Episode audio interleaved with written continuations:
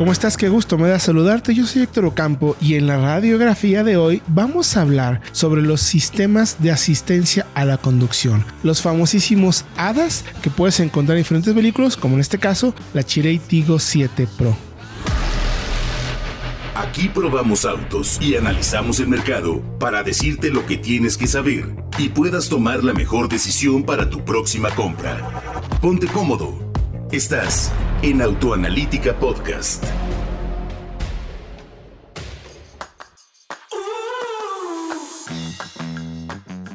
¿Qué son? ¿Con qué se comen? ¿Cómo se producen? ¿Para qué sirven? Bueno, pues hay que ser muy claros en este aspecto. Los sistemas ADAS reciben su nombre porque son un Advanced Driver Assistance System, que como su nombre lo indica, ya en la traducción, pues son sistemas avanzados de asistencia a la conducción. Tienen la meta principal de ayudar y asistir a los conductores en diferentes situaciones para, sobre todo, evitar un accidente. Estos sistemas de asistencia a la conducción tienen cámaras, radares, ultrasonido y una tecnología que se llama LIDAR, que son láseres. Estos láseres vienen tomados, por ejemplo, de la industria de la topografía, que son de alta precisión y permite desarrollar o generar mapas tridimensionales que luego interpretan los cerebros de los coches y que ayudan a crear una situación o el entorno que está viviendo el auto y procesarlo en tiempo real para tomar decisiones de cómo tienen que funcionar los sistemas. Vaya, todas estas fuentes de información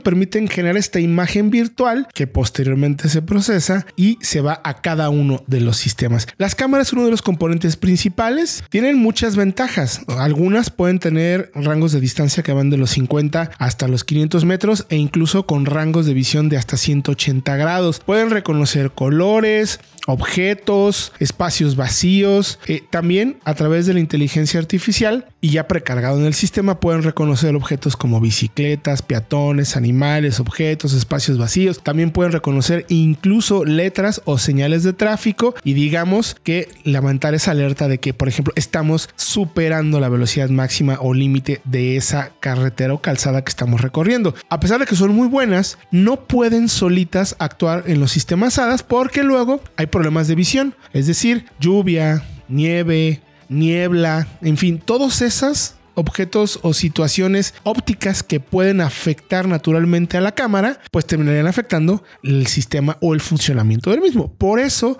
se utilizan otro tipo de sensores, como un radar, que estos regularmente los encontramos en la parrilla del coche. Sirve también para localizar los objetos que están, por ejemplo, estáticos o que se están moviendo y utiliza un sistema que se le llama efecto Doppler, que le permite determinar con mucha precisión velocidad, distancia y posición de los objetos. Aquí la distancia puede ser mayor, podemos tener hasta 250 metros de distancia e incluso puede haber un elevado alcance de 360 grados de visión. Aquí sí, las inclemencias del medio ambiente no le afectan y puedes medir diferentes valores como ángulos, distancias, velocidad, sin mucha necesidad de hacer cálculos. La debilidad del radar es que no tiene una que se llama capacidad semántica, es decir, no puede reconocer formas, colores y objetos como si lo reconocen las cámaras. Y entonces aquí entra un tercer radar o un tercer sistema que es muy interesante y muy valioso, que es el que les comentaba, que es el láser LIDAR. Light Detection and Raining, que significa en pocas palabras una detección de luz y rango, una traducción así de sencilla. Es un sistema más costoso, muy preciso, puede generar mapas en 3D, puede saber distancia, posición, altura y tiene también rangos de distancia bastante largos, de más de 200 metros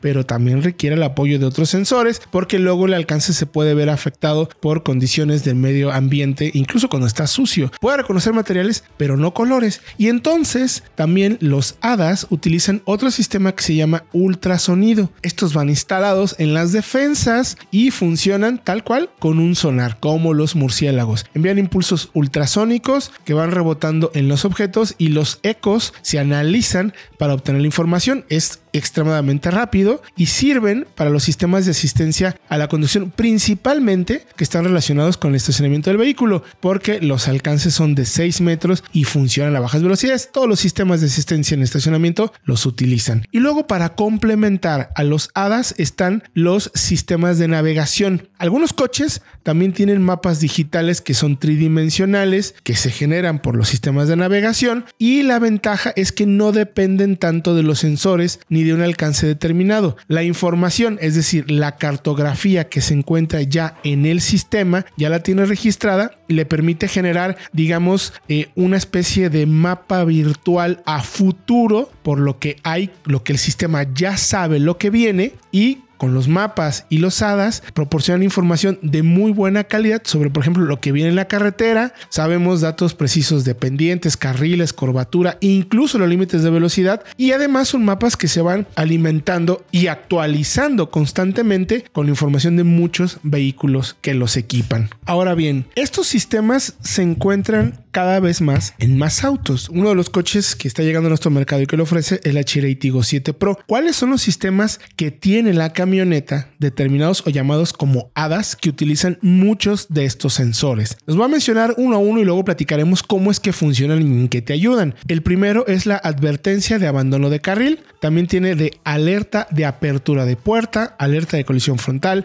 alerta de tráfico cruzado posterior, asistente de cambio de carril, control de crucero adaptativo, control inteligente de luces altas, detector de punto ciego y sistema de frenado automático. Todos estos sistemas funcionan cuando el auto está circulando y tiene la intención de asistir en una situación en donde nosotros hemos perdido precisión en la conducción o hay una situación de riesgo que el sistema nos puede ayudar inmediatamente a evitarla o incluso a reducir la severidad del accidente. Eso es muy importante porque hay diferentes niveles de velocidad a las que funcionan y diferentes sistemas de acuerdo a lo que está sucediendo en el momento. La advertencia de abandono de carril son los sensores que te están permitiendo y están reconociendo el camino. Es decir, si estamos en una calle donde están bien marcados los carriles, el sistema va a reconocer en dónde estamos circulando y si nos vamos a salir te va a tener una advertencia de que, ojo, estás abandonando el carril y en algunos momentos puede incluso ayudar a mantenerte dentro del carril. Regularmente este sistema va activado cuando nosotros queremos o también si ponemos, por ejemplo, el control de velocidad de crucero adaptativo. Ese es un sistema en donde tú determinas la velocidad a la que quieres circular y sobre todo se recomienda que sea a la velocidad no, ni siquiera cerca del límite de velocidad, sino un poquito menos para que tengas buena capacidad de reacción. Recuerden, todos estos sistemas son asistentes, no son sistemas que te van a hacer que el auto se maneje solo. Se pide en todo momento incluso que tengas la capacidad de estar al 100% concentrado. Te ayudan, digamos, a reducir la tensión, si lo quieres llamar así en la conducción, pero no son sistemas que te van a llevar del punto A al punto B de manera autónoma por completo, no, asisten. Entonces, regularmente esos sistemas, cuando tú activas el control de velocidad de crucero adaptativo, también puedes tener activado el sistema de eh, cambio de carril, por ejemplo, o de mantenimiento de carril, y con el sistema este, el vehículo se mantiene centrado, el volante se va a mantener centrado en el carril. Si hay alguna salida del carril también te lo puede avisar, aunque la idea del sistema es que precisamente quites durante algunos segundos las manos del volante para que puedas ir, digamos, un poquito más relajado con las manos sobre tus rodillas, pero prestando atención. También puedes quitar los pies, tanto de los pedales de freno y acelerador, o sea, ponerlos cerca también para estar pendiente por si se te hace una frenada de emergencia, aunque también Aquí entran eh, también el sistema de radar, donde tiene un frenado autónomo de, de emergencia, el reconocimiento, por ejemplo, de un objeto o si te estás acercando mucho a algo, el sistema es capaz de frenarse de manera automática para evitar el accidente. El radar también, como estás manteniendo una distancia respecto al coche, ya marcaste tu distancia, regularmente tienen entre 3 y 4 niveles de acercamiento. El sistema solito va a mantenerse sentado en el carril y además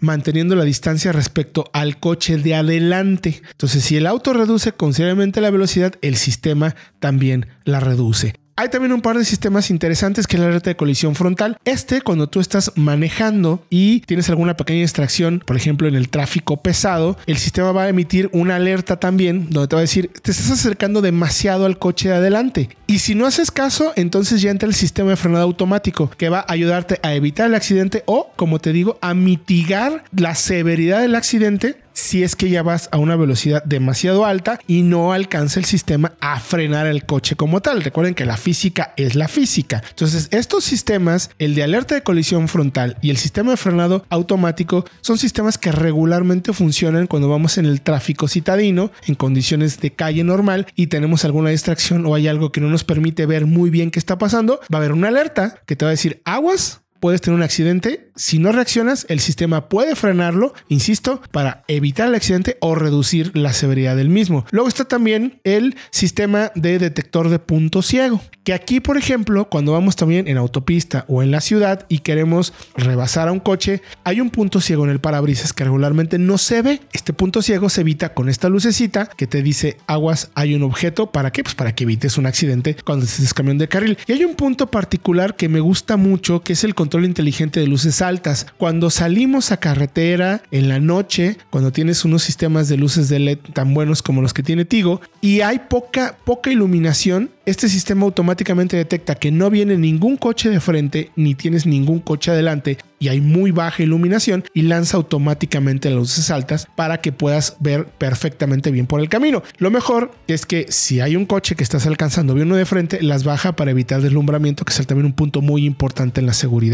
Y luego rematamos con una alerta de apertura de puerta. Esto funciona muy bien para todos los pasajeros. Cuando nos estacionamos, regularmente lo primero que hacemos ya nos paramos, abrimos la puerta y nos bajamos. Este sistema se mantiene vigente hasta que cierras el auto. Y si viene una persona, un auto, una bicicleta, sobre todo por ejemplo en las ciudades donde tenemos muchas ciclovías, inmediatamente te va a lanzar una alerta para que te des cuenta de que viene un objeto acercándose y evites darle el famoso portazo al ciclista. Y luego hay una muy buena que también funciona cuando por ejemplo, ya nos estacionamos, ya estuvimos en el centro comercial, estamos por salir, que se llama alerta de tráfico cruzado posterior. Este, por ejemplo, si te vas a incorporar a una vía rápida o vas a salir de un lugar de estacionamiento, te ayuda a saber si hay un objeto que se está acercando y de qué lado viene. A veces las cámaras de visión trasera, que en este caso Tigo tiene una de 360 que sirve bastante bien, incluso con estos sistemas a veces no se puede ver muy bien qué coches se están acercando o incluso pueden venir muy rápido. Este sistema te ayuda a saber de qué lado se está acercando algún objeto, coche, motocicleta, ciclista o persona para que evites también tener un accidente.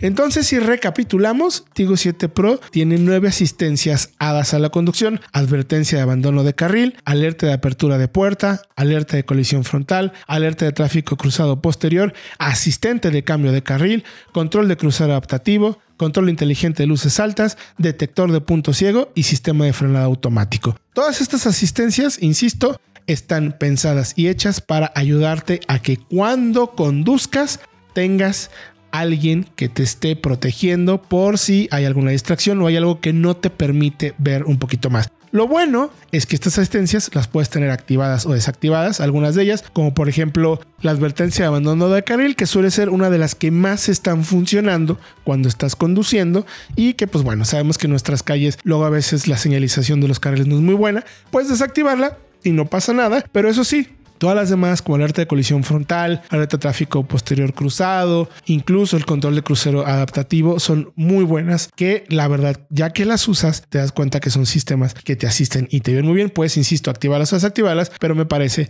que son sistemas que hoy en día vale la pena tener y sacarle todo el provecho. Espero que te haya gustado esta radiografía, que hayas entendido muy bien qué son los sistemas HADAS, cómo se componen, para qué están hechos y cómo lo puedes encontrar en uno de los productos nuevos en nuestro mercado que es la Chirei Tigo 7 Pro. Yo soy Héctor Ocampo, nos escuchamos en la próxima radiografía. Gracias por acompañarnos. Te recordamos que podrás encontrar este y otros capítulos de pruebas, comparativas, análisis, leyendas y entrevistas en Autoanalítica Podcast. Búscanos en todas las plataformas de audio y felices compras.